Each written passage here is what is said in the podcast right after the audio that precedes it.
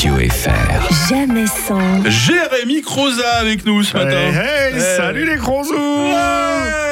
Ça va Mike? Ça va super bien et toi? Oui, moi ça va. Alors, euh, chers auditeurs, vous ne savez, vous savez certainement pas, mais je viens de Villeneuve.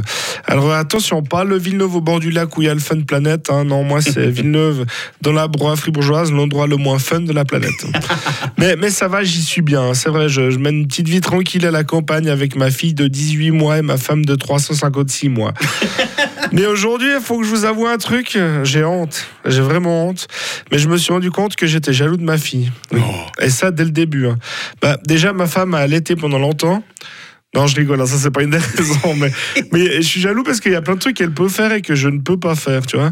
Bah, la dernière fois que j'ai vomi sur l'épaule de quelqu'un, la personne ne m'a pas dit Oh là là, on a de la peine à digérer son whisky. Tu vois?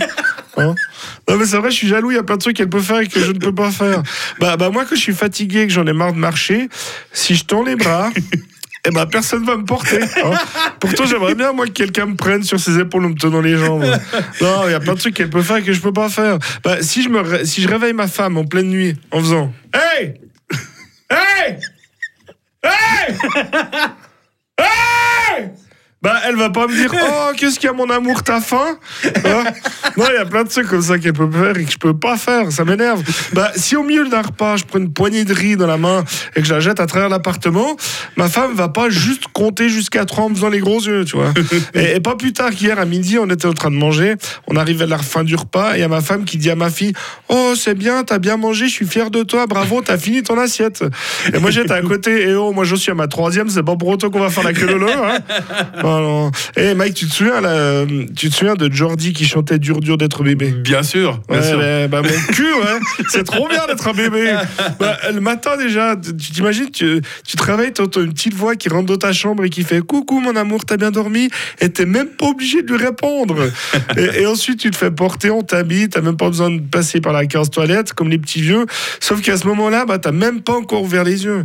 Et la, et la journée, bah, tu gères que dalle. C'est même pas toi qui décide quand t'es fatigué, quand t'as besoin d'une sieste. Moi, tu, tu sais, moi, ça m'arrive de m'endormir habillé le- moi, sur le canapé le soir, habillé. hein. Bah, je me suis jamais réveillé le lendemain au pyjama dans mon lit. Non, mais c'est trop bien. Et je sais aussi pourquoi les bébés ils sont trop mignons. C'est parce que s'ils étaient moches, on n'aurait jamais autant de patience. Non, mais là, on leur pardonne tout. Et, et- et comment on est fiers. hein. L'autre jour, il y a ma fille qui a dit tracteur.